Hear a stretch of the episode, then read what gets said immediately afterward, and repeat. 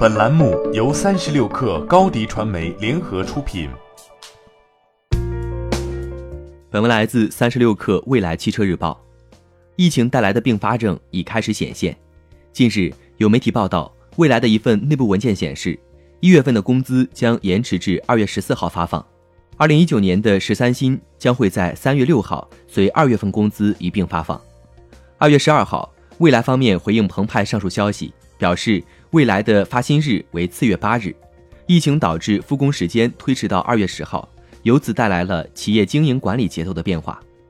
与此同时，未来还发起了一项员工自愿参与的将十三薪置换成限制性股票的计划，即所有十三薪员工可以申请将本次十三薪全部或部分置换成 RSU，公司将在员工申请的置换金额基础上给出一点一的系数溢价，请每个人都认识到。我们要生存下去，需要每个同事全力以赴。未来创始人兼 CEO 李斌在给员工的公开信中表示，未来和其他成熟公司不同，还是一家求生存的创业公司。这次疫情也为工作难度加了码，希望员工从心态和行动上尽快进入工作状态。二月十三号，未来汽车日报了解到，同为造车新势力的小鹏、威马及理想汽车均已正常发放一月工资。由此看来，未来因复工推迟导致延迟工资发放，应属个例。从去年八月起，未来销量一直在稳步提升。二零一九年十二月单月销量达三千一百七十台，今年一月受春节假期影响，虽总量同比下降百分之十一点五至一千五百九十八台，但日均交付数同比提升百分之二十二至一百台，销售效率有所提升。并且根据中国汽车技术研究中心公布的二零二零年一月国内车市上险数据，蔚来 ES 六仍是国内纯电动 SUV 销量第一。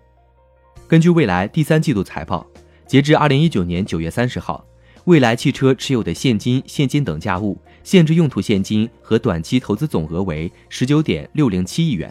已不足二十亿元。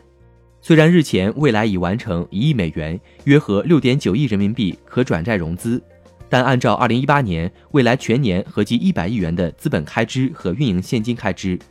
融资和销售额的提升仍是未来的主要任务。不止国内，未来正在尝试开拓海外市场。未来汽车日报通过推特获悉，未来德国发布消息称，正在为德国市场开发充电适配器，并希望未来 ES 六即将在德国上市。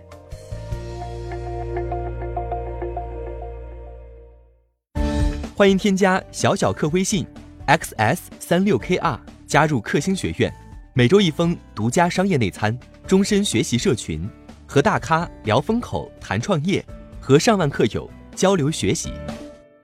高迪传媒，我们制造影响力。商务合作，请关注新浪微博高迪传媒。